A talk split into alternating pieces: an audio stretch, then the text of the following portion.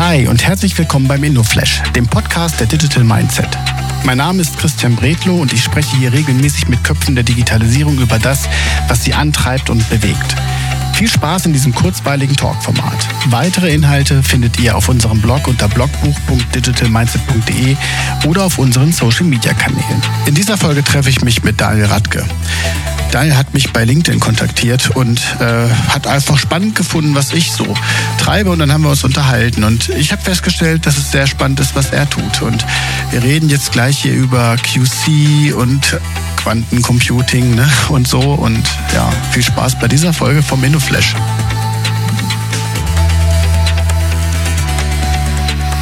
So, liebe InnoFlash-Gemeinde, da bin ich jetzt. Äh, bei mir ist Daniel. Daniel, du bist gerade in München, richtig? Richtig, ich sitze hier im Speckgürtel von München. ist wunderschön hier. Also man sagt, also ich sage ja immer, dass das das größte Dorf Deutschlands ist, wenn man da ein bisschen mit dem Auto drin rumfährt mit meinem großen Ford. Das ist ähm, Millimeterarbeit, aber ich bin dafür echt gut trainiert und ähm, bin es jetzt gewohnt. Was heißt denn großer Ford?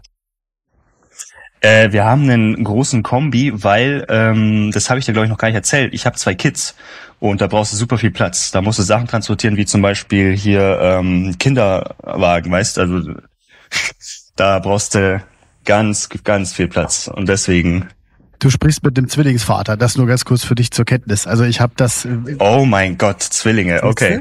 Also da von daher. Aber was auf Daniel, wenn also Glückwunsch, aber auch mein Beileid. Zwillinge, das ist schon echt crazy. Nein, das ähm, ist ganz hervorragend. Das ist jetzt gerade, also jetzt, wir haben ja Ferien jetzt hier, das ist ganz toll. Ne? Also das hast du alles irgendwie beide im gleichen Aber die sind Alter. ja schon groß, oder? Ja, ja, neun. Die sind ja schon größer. Ja, um, cool, aber echt cool. Wir treffen uns aber ja nicht, um über Kinder zu sprechen und über Ford, über Ford, große Autos von Ford zu sprechen, sondern über das, was du so treibst. Daniel, in, in a few words, außer dass du Familienpapa bist, äh, was machst ja. du und wer bist du? Jo, also ähm, ich bin aktuell CTO und Geschäftsführer bei der Aquarius GmbH. Äh, mein Background ist in der Informatik. Also ich habe ähm, hier an der LMU auch hier in München studiert, ähm, einfach fünf Jahre, hab einen Master gemacht, ähm, habe ähm, ja, äh, währenddessen, so wie man es halt macht in Deutschland, Werkstudent war ich, habe halt Product Development gemacht bei einer Softwarefirma, ähm, auch Machine Learning dann ein paar Jahre, das war sehr cool. Also wir haben da echt viele Daten gehabt und ähm, große Mengen an Daten und da konnte man halt richtig coole Modelle trainieren um habe ein paar Forschungsprojekte dann gemacht, ähm, wollte eigentlich ein PhD machen äh, ursprünglich und so kam es auch ein bisschen zustande, dass ich jetzt in der Aquarius bin. Ähm, ich habe halt eben am QA-Lab, das ist das Quantum Applications Research Lab, da eben geforscht sozusagen, habe da auch ein Paper rausgebracht und ähm, die Professorin hat da eben dann äh, die Claudia Linhoff-Popien in der Ausgründung gemacht und da bin ich dann halt eingestiegen als äh, CTO. Und das war echt eine coole Story. Ich habe da ähm, die Masterarbeit in zwei Monaten durchgepusht, ganz schnell, damit ich einfach auch da bin, dann zur richtigen Zeit am richtigen Ort. Ähm, auch mit guter Qualität. Also wir machen da auch ein Paper draus jetzt. Genau. Pass auf, bevor wir über deine Passion sprechen, weil die sprudelt jetzt ja quasi hier schon durch die, äh, sprudelt jetzt hier quasi durch die, durch die Leitung, ne? Ähm, wenn du jetzt nicht gerade äh, äh CTO und Geschäftsführer bist und nicht dich um Kinder kümmert, hast du sonst noch irgendwelche Hobbys? Ich meine, du bist 24, ne? Ja, ich bin 24, genau. Also ähm, tatsächlich jetzt ähm, der größte, der größere bei uns ist ja zweieinhalb. Also aktuell ist so meine Haupt, also nebenbei neben dem Geschäftsführer sein, mache ich halt alles mit den Kids sozusagen. Wir haben ja einen Garten, wir haben ja Hühner, ist ganz cool. Ich gehe raus, ich liebe die Sonne und dann mache ich halt mit den Boys was. Also was ich auch mache, was ich gerne den Leuten anbiete, ist Schachspielen. Also ich liebe, ich liebe Schach. Ich habe da auch ein gewisses Level. Also äh, alle meine Entwickler, mit denen ich zusammenarbeite, denen biete ich das an, let's go, lass uns Schach spielen. Und das ist auch ganz cool, weil je östlicher du gehst, also ich arbeite viel mit, also mit so, also mit allem Möglichen eigentlich, aus allen möglichen Ländern, desto, man merkt es voll, desto mehr können die auch das und, äh, und auch auf bestimmten Level dann. Das macht echt Spaß das, äh, wir kommen zu der Frage mit der Passion. So, das, das sprudelt jetzt hier so aus, aus dir raus. Ne? Pass auf, dann sag mir noch mal ganz kurz, was eigentlich deine Passion ist und vielleicht erklärst du auch noch mal ganz kurz in dem Zuge, was ihr jetzt genau macht. Aber denk mal dran, ne? wir sind digitale Sozialarbeiter. Das müssen jetzt alle verstehen und ich habe schon einmal einen Flug mit Daniel gemacht mit QC und was weiß ich alles. Ich schreie Stopp, wenn ich es nicht mehr ja. verstehe. Okay, ja, gerne. Also meine Passion, muss ich äh, sagen, ja, also ähm, ist ehrlicherweise einfach relativ allgemein Startups hochziehen. Also ähm, deswegen ist es auch super cool jetzt in der Aquarius natürlich, weil wir da jetzt von null auf, wir sind jetzt 21 Leute in einem Jahr und genau das liebe ich auch sowas. Ich liebe es, mit Leuten zusammenzuarbeiten. Also ich bin auch gern nach innen sozusagen ähm, gewandt und, und liebe es, jeden einzelnen unserer Entwickler halt wachsen zu lassen. Das macht mir immens Spaß, sowas. Und also das ist so, meine Passion ist wirklich eigentlich mit den Leuten arbeiten und Startups hochziehen sozusagen. Das Produkt bauen, so das Marketing sich überlegen, wie macht man das. Aber was halt an der Aquarius noch super, super cool ist, das verbindet noch meine zweite Passion, ist halt Forschung. Also wir machen halt wirklich in Quantencomputing tiefste Forschung. Du hast halt da deine, also vielleicht komme ich auch gleich noch dazu, was wir genau machen. Also ähm, wir bauen eine Plattform, um Optimierungsprobleme ähm, mittels QC, also Quantencomputing, einfach zu lösen. Also wir bieten, ja aktuell fokussieren wir uns auf Entwickler. Wir bieten Entwicklern APIs, also Schnittstellen, womit sie dann arbeiten können und ihre Probleme, die aktuell noch auf klassischen PCs ähm, halt so oder so formuliert sind, eben umformulieren können, um sie quantentauglich zu machen und um dann eben Quantenalgorithmen, die wir auch anbieten, über Schnittstellen nutzen zu können, um diese Probleme zu lösen. Also eine Null Probleme, Cloud. Alles. Ja, also ich vergleiche es immer sehr gern mit irgendwie Amazon ähm, für für Quantencomputing. Also da das ist ja auch eine Cloud. Du hast das AWS, kannst auch damit arbeiten. Genau, also eine Cloud, wo du eben ähm, Probleme lösen kannst mit Quantencomputing. Das klingt Und, spannend. Mh, absolut. Also das ist kann man sich nichts Besseres wünschen. So ein Startup und dann auch noch so R&D-lastig ist eine coole Sache. Pass aber, wenn du jetzt über R&D, Startup und halt über Wachstum und all eure Themen sprichst, und das tust du ja wirklich, also wie gesagt, das kriegen wir hier in das Format nicht unter. Aber ähm, wenn, wenn ich dich jetzt frage, was glaubst du, wird der nächste Gamechanger sein? Arbeitest du an so einem Ding? Ja, absolut. Also Quantencomputing, da bin ich sowas von all in, das ist ganz klar ein Gamechanger. Also wir hatten ja die klassischen PCs jetzt ähm, viele, viele, das hat ja irgendwie, weißt viele, viele Jahre 19, in, in den 1980ern und so kam das ja immer mehr und mehr. Ähm, und ich, der Gamechanger wird jetzt sein, wir haben nächstes Jahr kommen zum Beispiel neue Maschinen, also Quantencomputing-Maschinen schon wieder raus. D-Wave bringt eine neue Maschine mit 7000 Qubits, aktuell sind wir bei 5000. IBM hat auch was geplant. Also all die großen äh, Hardware-Provider in, im Quantencomputing bringen nächstes Jahr und natürlich auch die Maschinen danach, die, die haben große ähm, äh, Pipelines von, von Maschinen, die sie dann jetzt immer weiter und weiter rausbringen wollen. Und man, bei den PCs gab es so, ein so ein Gesetz, das nannte sich Moore's Law.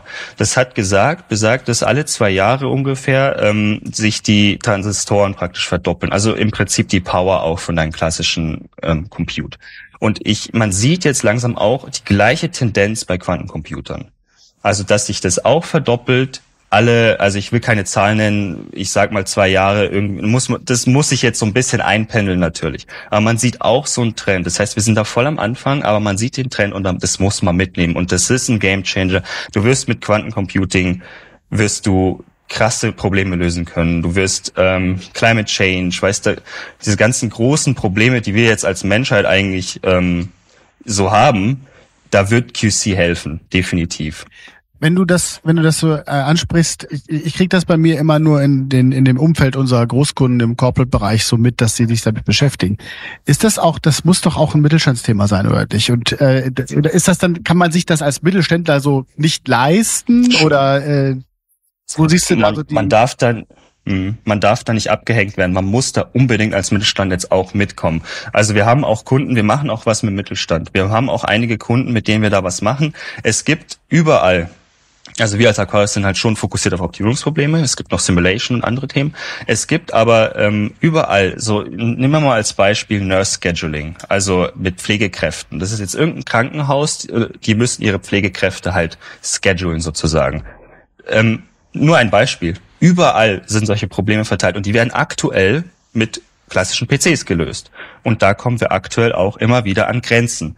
Und je, jeder Mittelständler, der jetzt auch mal ein bisschen sich umschaut und es kostet ja, du, du kannst es für, weißt, das ist ein kleinen, kleinen Workshop, dann bist du auch schon up to date sozusagen, sich umschaut und mal guckt, okay, was ist mit QC möglich und sich sozusagen future-proof macht, ähm, der macht's richtig. Und jeder, der, es nicht macht, der wird in fünf Jahren plötzlich äh, dastehen und sich denken, wo kriege ich jetzt einen QC-Experten her? Was, kann ich überhaupt machen? Und ich habe gar keine Ahnung.